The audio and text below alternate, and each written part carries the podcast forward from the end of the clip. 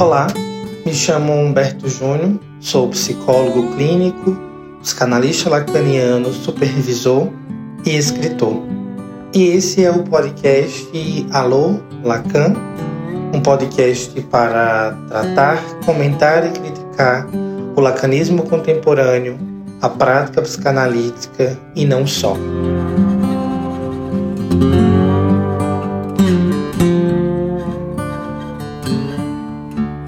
João, é um prazer muito grande ter você aqui em mais um episódio e finalizando a primeira temporada do meu uhum. podcast Alô Lacan, das nossas agendas e principalmente a sua.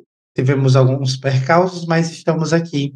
Então, quero muito agradecer de antemão seu aceite, feito ao meu convite, e para falar sobre um ponto muito relevante no ensino do Lacan, que é sobre o seminário da carta roubada, que é o, o escrito que introduz todo o ensino do Lacan. Então, quero te dar as boas-vindas, pedir que você se apresente e que logo depois fique à vontade para iniciarmos essa discussão, esse bate-papo sobre essa temática bastante relevante. Seja bem-vindo. Obrigado, Humberto. Primeiro, queria agradecer mais uma vez o convite né, para falar desse assunto que eu venho pesquisando durante esse ano todo. Um texto assim que já frequento há quase 15 anos então, me apresentando, sou João Felipe Domiciano, sou psicanalista, é, fiz mestrado e doutorado aqui na USP em psicologia clínica, né, no mestrado, trabalhei teoria dos mitos, projeto de formalização entre matemática e antropologia ligado ao Lacan, e no doutorado estudei a noção do corpo, do analista, enfim, também nessa interface com a teoria lacaniana e as antropologias, enfim, mais recentes. Durante o doutorado fiz um estágio fora que me ajudou bastante assim a ter uma noção do que, que é a psicanálise aqui no, na América Latina, né? E hoje eu participo, frequento uma associação, a Pola, né? Abertura para o Lacan. Então a gente abriu uma sede aqui em São Paulo, estou como diretor nesse primeiro momento. E é isso. Então, por enquanto, é isso. E desenvolvendo essa pesquisa, né, que a gente vai conversar hoje sobre a carta roubada, é, num grupo chamado Fundamentos do Significante em Lacan. Então, é mais ou menos a ideia de falar dessa, dessa temática nos atravessamentos desse texto com o campo da literatura, com o campo da matemática, enfim, né? Tudo isso que o Lacan vai trazer. Deixa para gente se virar, né? enfim, basicamente isso. Você começa já né, a falar sobre um pouco da sua pesquisa. Quase sempre, eu não sei se pega para você dessa forma, mas o que eu costumo escutar é que o, a carta roubada é um dos textos mais difíceis de Lacan. Eu tenho minhas considerações sobre ela, mas sendo você, estando nesse, nesse, nessa implicação de pesquisa, o que, é que você acha? O que é está implicado nesse ponto? Eu acho que tem um, um, um traço do texto da carta roubada que, primeiro, acho que não é à toa que o Lacan escolhe esse texto para ser o cartão de visita no primeiro grande livro dele. Então, na hora que ele vai publicar os escritos, ele escolhe a carta roubada como o, o primeiro texto a estar tá lá. Todos os outros estão em ordem cronológica. A carta roubada não. A carta roubada ele fala, não, esse aqui vai ser diferente. Então, isso já nos dá uma notícia do que ele está querendo apresentar, assim, né? Como ele quer ser lido. Ao mesmo tempo, ele é um texto de transição, né? Então, ele está ali começando a, a, a entrar no, a fundo assim no, nas conceitualizações da ordem simbólica. Então, uma série de temas que a gente usa e pensa ali estão assim meio incipientes. Assim, estão incipientes, mas já estão bem colocados, ainda que não tenham os termos que a gente frequenta com mais é, é, de forma mais é, é usual. Mas acho que tem dois outros traços que talvez sejam ainda mais relevantes, que um é o fato dele escolher esse texto como a, a, o seu cartão de visitas, a sua porta de entrada na obra, já tem ali um modo dele se colocar, que é um modo que ele vai citando muita gente. Então ele está querendo mostrar que ele está a par de tudo que está acontecendo.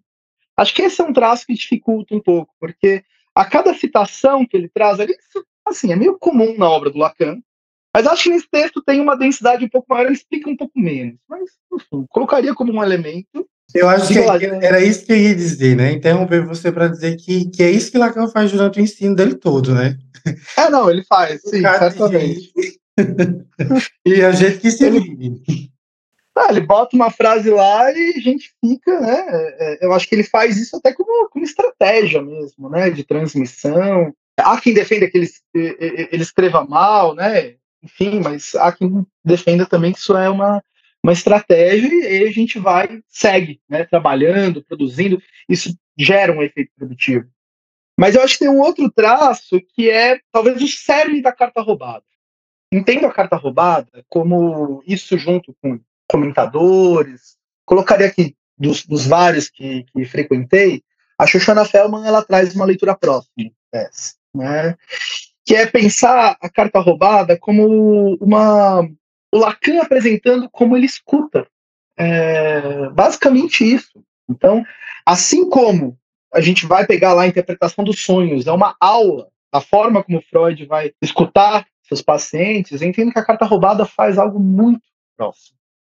Então, a partir, tudo bem, tem as diferenças ali, Freud Lacan, como cada um vai conceber o lugar do, do inconsciente, é lógico da escuta, ok, mas nesses dois casos não é tão distante assim. De qualquer forma, o Lacan ele vai ler o conto da carta roubada do Paul a partir de uma chave, né, de uma gramática que é assim, o cerne da escuta clínica lacaniana. É, isso dificulta um pouco o texto, porque é um texto quase em ato. Né? Ele vai apresentando sem muitas explicitações. Então tem um monte de vários momentos em que ele está ali falando coisas e detalhes do texto, do Paul, e fazendo piruetas interpretativas que a gente fica assim, não, mas da onde isso? O que, isso tem a ver com psicanálise? Né? O que, isso tem a ver com é, o inconsciente estruturado como uma linguagem, etc. Mas ele está apresentando como que ele lê. Ele lê e como que ele escuta, né? Um caso. Acho que nesse sentido, por ser um texto é, que se coloca assim, se apresenta em ato, acho que ele se torna um pouco mais obscuro para ser compreendido. E na sua visão, é, dado que aquilo que você já coloca, e até o que o próprio texto vai trazendo, as nuances primitivas do significado do ensino de Lacan, mas uhum. uh, por que, na tua visão, João, esse, esse, esse texto é um texto tão importante para o Lacan? não necessariamente para nós, mas porque essa, essa consagração que uhum. o faz para abrir sua obra com. Porque, assim, a meu ver, Sim. posso estar equivocado, mas se formos revisitar o compilado dos escritos, tem hum. textos bem mais tão quanto relevantes como a carta roubada. Não, perfeito. a função em campo, nesse lugar, né? Poderia colocar direção tratamento, subversão do sujeito, a gente poderia colocar outros textos nessa posição. Mas eu acho que tem um. A ideia de romper a cronologia, ele poderia ter escolhido qualquer um desses outros, né? Porque os escritos vai de 36 a 66. Qualquer um que estivesse no meio faria essa função. Que é uma lição pra gente, né? Assim, ah, vamos ler o Lacan é, a partir do primeiríssimo ou do ultimíssimo Lacan, né? Ele falou, olha, a gente tem que pensar a estrutura da coisa. Então, é da ordem simbólica que a gente vai começar. Acho que é uma, é uma lição assim, que ele nos deixa. Em 66 ele já tinha é, um avanço sobre o campo do real, que poderia simplesmente né, tomar textos ali mais, mais próximos como porta de entrada. Mas é, eu entendo que ele, esse texto ele faz uma, além desses outros elementos que a gente está trazendo, né, o elemento da, ele vai apresentando ali a relação dele com diversos outros autores, é, esse, esse modo como ele vai apresentar a, a, a, chave de leitura né, que ele faz de uma, de uma obra, de um texto, de uma escuta, né, pensar a escuta clínica como a leitura de um texto, né, o texto clínico. Acho que além desses fatores, me parece um texto que, em que ele avança em duas áreas que são assim essenciais, né, que é a, é a área da relação do psicanálise com a literatura. Ele está além de um caso. Né? O caso é, do, da carta roubada. Isso ainda tem um, um, um acréscimo assim, que eu colocaria como um parênteses, que não é à toa também a escolha do Paul. O Paul era um autor assim genial, cara que tinha um apreço pela matemática, tinha um apreço pela estrutura da linguagem, né? Isso é um ponto importantíssimo. Mas também o Paul ele era o cara que, que foi analisado assim a fundo pela Marie Bonaparte que era uma inimiga do Lacan ali dentro das sociedades psicanalíticas na época. Então, de alguma forma, o Lacan está marcando a diferença dele com a leitura que a Barry Bonaparte faz, o pessoal da IPA, etc. Tem um, uma via aí que eu acho que não é tão irrelevante. Assim. Então não é só simplesmente uma escrita qualquer, né? É, poderíamos dizer, um divisor de águas, de fato, a carta sim, roubada sim. escrita pelo Lacan. Porque se ele divide, né, se ele faz essa marcação, e, e eu acho que, que eu gosto muito do texto, João, do decolagem e ato de fundação. Principalmente quando o Lacan ele faz um trocadilho sobre o cartel, dizendo que o cartel uhum. é uma, uma máquina de guerra contra os didatas e sua cambada. Ah. Adoro essa ah. problematização que o Lacan faz, né, de fazer essa divisão que ele considera muito, ou que eu considero do ensino dele, é, muito incisiva. Então, uhum. me ocorre pensar, assim, diante do que você diz, que é um texto que é, marca um acontecimento. Sim, sim, marca uma posição diferencial ali, tá? Em outro lugar. E acho que tem uma outra via, né? Eu acho que esse texto ele, ele marca essa posição, a escolha do Poe, a forma de, de apreensão assim, semiológica é, é, da leitura que ele faz, então, essa diferença com a, com a IPA, né? Mas, mas também tem essa. Ele faz essa mistura interessante com a formalização matemática. Então ele está ali entregando tudo. então ele está entregando a relação dele com as teorias da cibernética da época, né, que ele está ali no seminário 2 trabalhando isso, a relação dele com as formalizações advindas da, das teorias de conjunto via antropologia.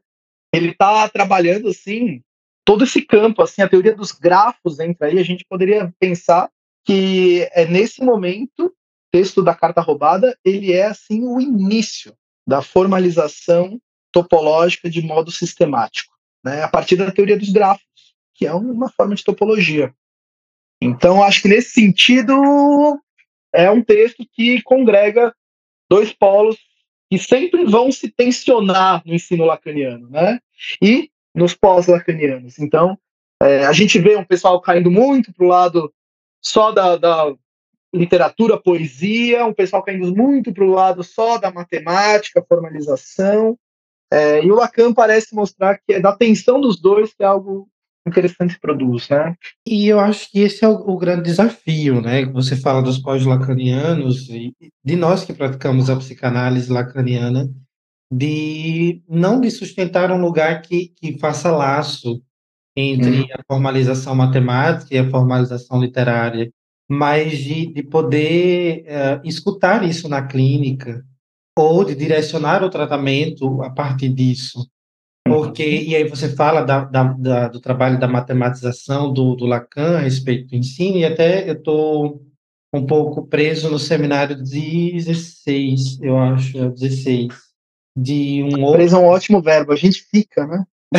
é tô, eu tô um pouco preso, né? Tô no seminário 16 e tô me deliciando, assim, com os aspectos que o Lacan vai trazendo no seminário 16. E eu estava fazendo alguns links de leitura e um dos autores que eu estava lendo, que é um crítico, ele dizia da tentativa do Lacan de matematizar a linguagem para tentar dizer o uhum. indizível dessa linguagem que uhum. escapa, mas no final do seu ensino, não que ele abandone mas como ele dissesse, ó, tem algo que sempre vai escapar.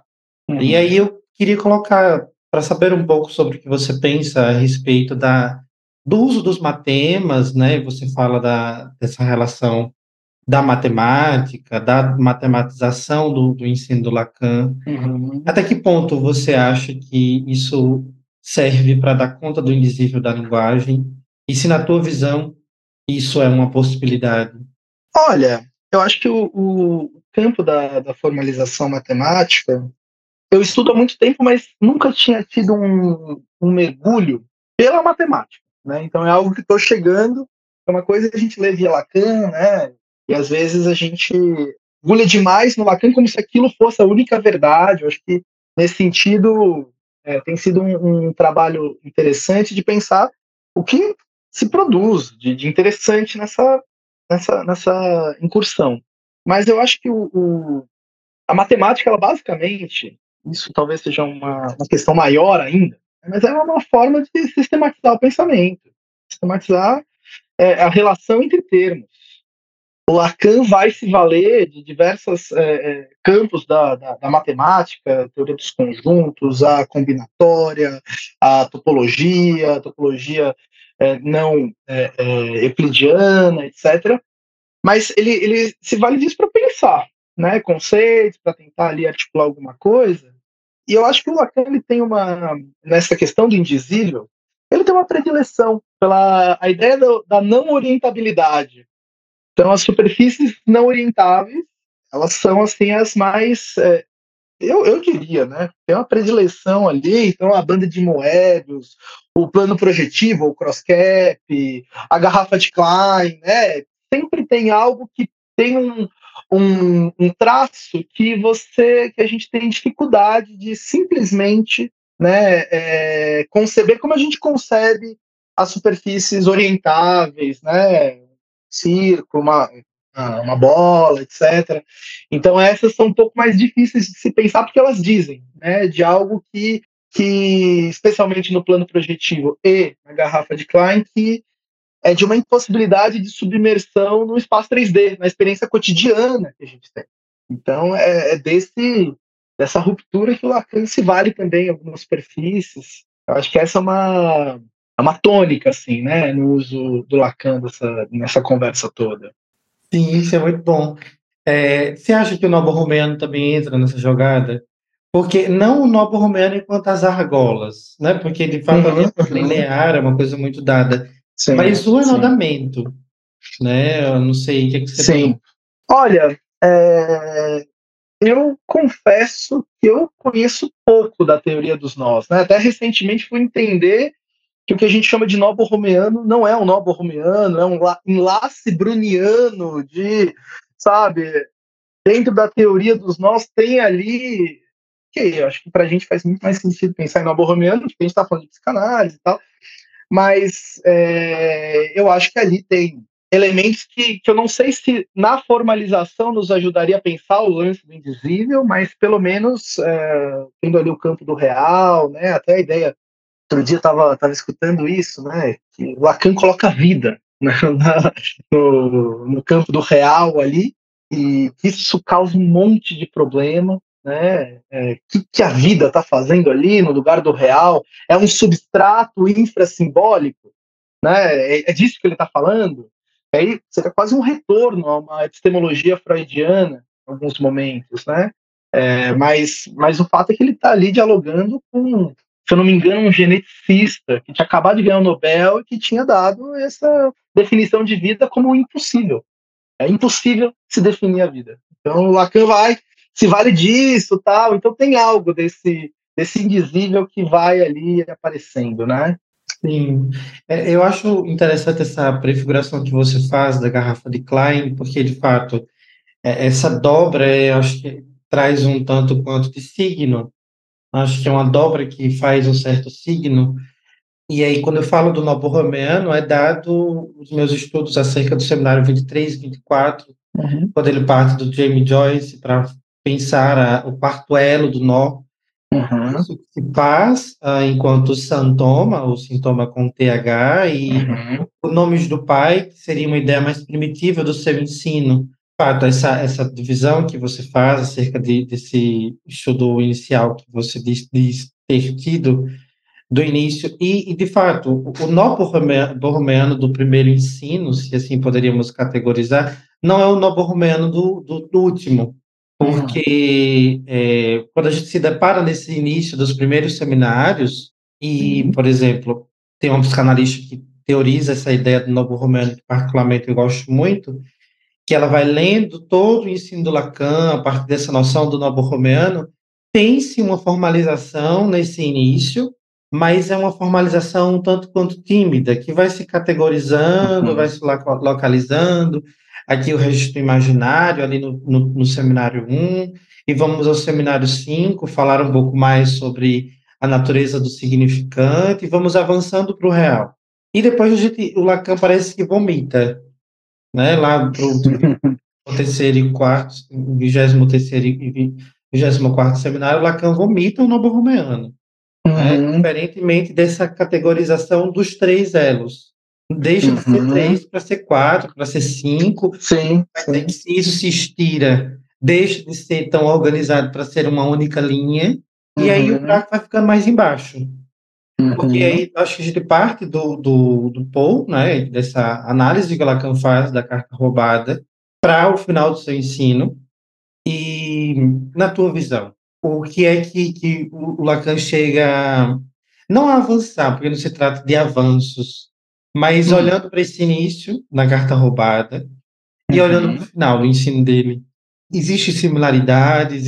O Lacan discorda dele mesmo em algum momento do que ele escreve na carta roubada? O que, é que você acha? Olha, eu acho que essa, essa é uma grande questão para a gente, né? Como que nós escolhemos, porque tem um grau de escolha, qual é o cerne da, da obra, né? Então, o Lacan vai lá pegar o Freud e ele fala, olha, tem três textos iniciais do Freud que são o cerne do seu, do seu pensamento.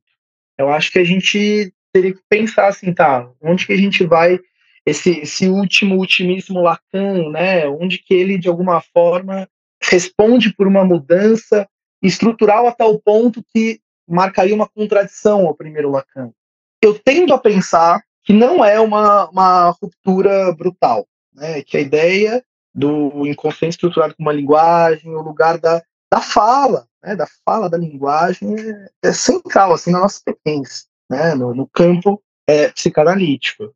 É, acho que nesse sentido, a formalização da carta roubada, especialmente nos textos laterais, vou até apresentar um trabalho sobre isso, mas é, é uma formalização que ele está, de alguma forma, demonstrando como esse lugar do impossível e do real é também efeito de linguagem. Então ele vai demonstrar como que não é o, o impossível ele não é um dado, ele não está ali colocado no mundo, ele não está ali colocado é, nos termos da linguagem, mas é no seu deslocamento que ele se produz. Né? Mesmo se a gente for pensar o, o, o marco inaugural da, da, da, ideia, né? ou pelo menos de forma mais é, clara, né? da cisão entre saber e verdade, né? A gente vai encontrar um texto que é um dos textos que prefiguram a entrada da conversa do Lacan com a via estruturalista, que é o mito individual do neurótico. Ele vai falar, bem, a, da verdade a gente não pode saber toda, porque é na medida que a fala progride que essa verdade vai sendo produzida. A gente pode construir algum saber parcial sobre, mas não todo. Acho que nesse sentido, a, a, o Lacan ele vai demonstrar na teoria dos, dos grafos da carta roubada, como que esse, esse impossível vai se produzindo. Acho que nesse sentido, tomando essa noção de impossível, acho que a gente tem uma outra conversa para reler esse Lacan do 23, 24. Acho que aí entra uma via de leitura, de, de, é, de orientação de leitura, se a gente vai optar por uma via assim mais o impossível como inefável ou o impossível como o que não cessa de não se escrever, né? e aí a gente vai, de alguma forma, tentar formalizar, mas que em algum grau poderia ainda é, pensar em graus de impossível e como que esse, isso poderia ser de, de alguma maneira reinscrito né, na cadeia. Ainda que não totalmente, nunca totalmente, né? Senão a gente não estaria falando de psicanálise, ou pelo menos na vertente lacaniana. Estaria falando de, de real, né? Sim, é, mas isso é muito bom porque acho que de fato muda. Ler, ler, reler esse 23 e 24, como eu coloco para você, e você me devolve a parte dessa perspectiva do real que não está dado, mas que está para ser tomado pelo, pelo encadeamento discursivo da linguagem, muda um pouco, eu acho que totalmente, a ideia de um real que está posto. E uhum. desse real que é lançado também porque eu acho que a gente tem, não sei se você concorda, João, até quem pratica psicanálise lacaniana, quem trabalha com isso, tende a lançar alguns conceitos no senso comum para tentar uhum. tirar alguma compreensão, porque a gente acha, eu costumo dizer, não sei, uhum. você concorda também com isso, mas eu, eu costumo dizer que Lacan não é difícil, a gente que é preguiçoso. okay. Uma máxima minha. Porque as demais teorias estão todas dadas. E Lacan, a gente tende a ler, ou ele nos convoca a lê-lo, a estudá-lo fazendo links e, e outras, é, uhum, outras articulações, outras gambiarras.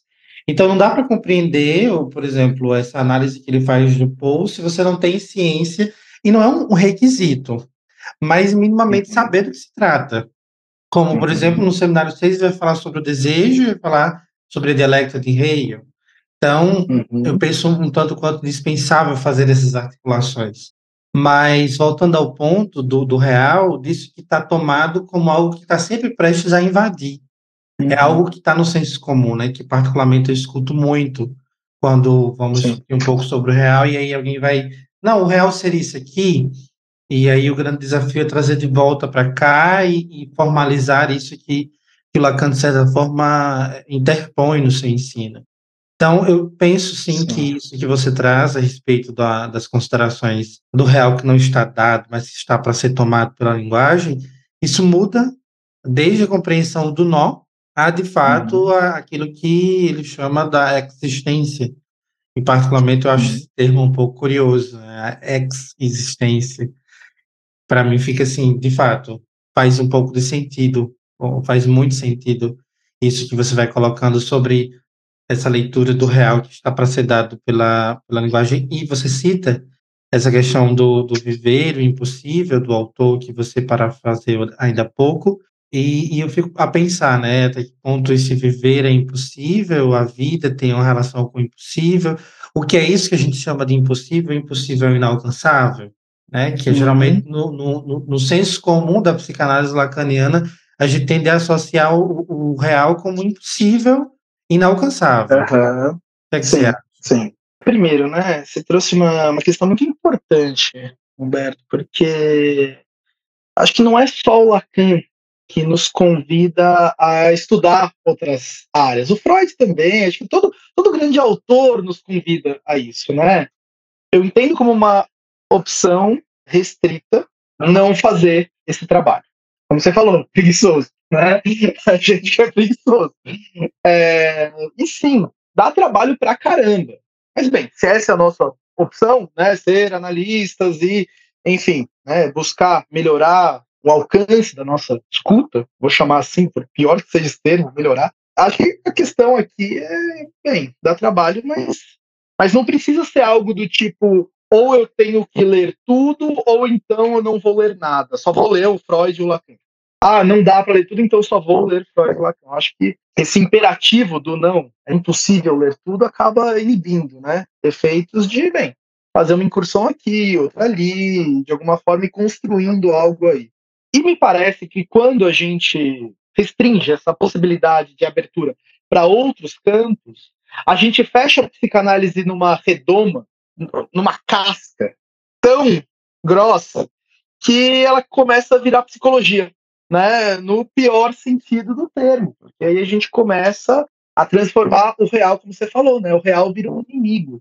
Ah, não, a gente tem que é, a gente tem que cortar o gozo aqui, a gente tem que acabar com a questão do o real não pode aparecer, a gente tem que combater isso e tudo mais, né? Ou, ou mesmo a psicologia do eu, né? Começa não inconsciente não, isso não, a gente tem que de alguma forma dar condição para o sujeito combater essas coisas acho que é um, um grande problema para o nosso campo. Entendo que, que o que torna a psicanálise tão produtiva é a possibilidade de fazer esses laços, de fazer essas conexões com outras áreas. Eu estava outro dia conversando com um editor, achei isso muito interessante. Um editor que nem publica muitos textos de psicanálise, mas ele estava comentando que entre os editores, assim, de algumas editoras aqui de São Paulo, tem esse comentário de que o leitor psicanalista talvez seja o último é, é, tipo de leitor amplo. A gente está vendo que um fechamento de nichos de mercado, de diversas especializações em que as pessoas só se lêem de si.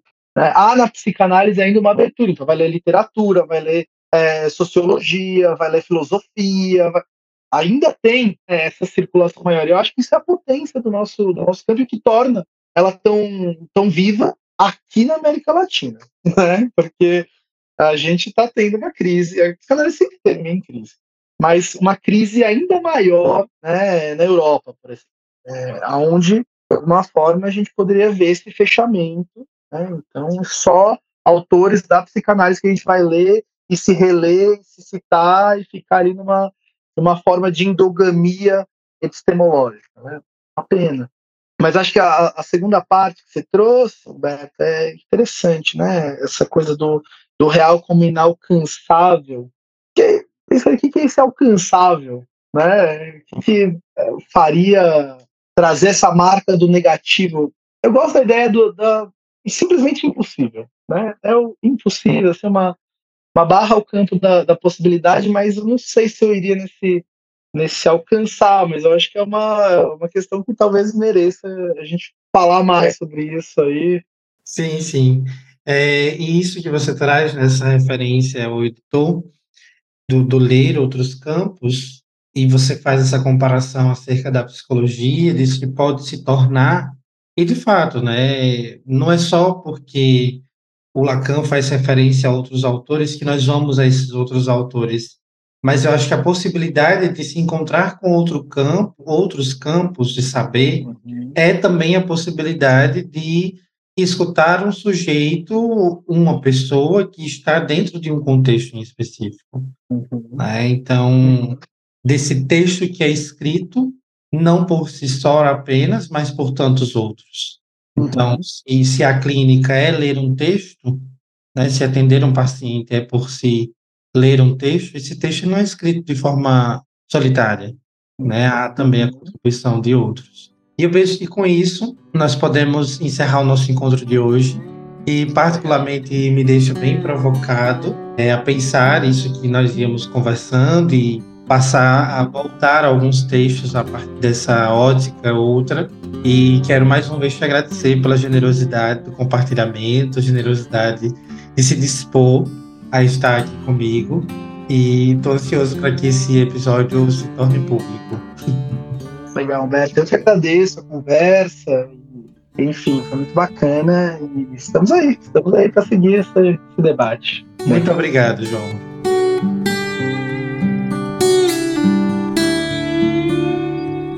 Quero aproveitar o final de mais um episódio e abraçar a Cátia de Paula, Onaline, Rosilene, Andrade, Vitória e Gabriel Aires pelo comentário e interação nos últimos episódios. Um abraço muito especial para vocês.